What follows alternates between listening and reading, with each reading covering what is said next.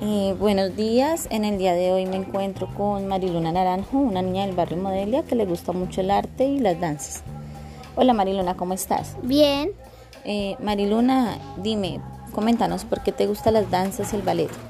El, por ejemplo, las danzas es porque me gusta estar con mis amigos, me gusta hacer ejercicios y he ido a presentaciones. Y el ballet es porque también hacemos presentaciones y hacemos lo mismo que en danzas. Ah, listo Mariluna, muchísimas gracias. De nada. Chao.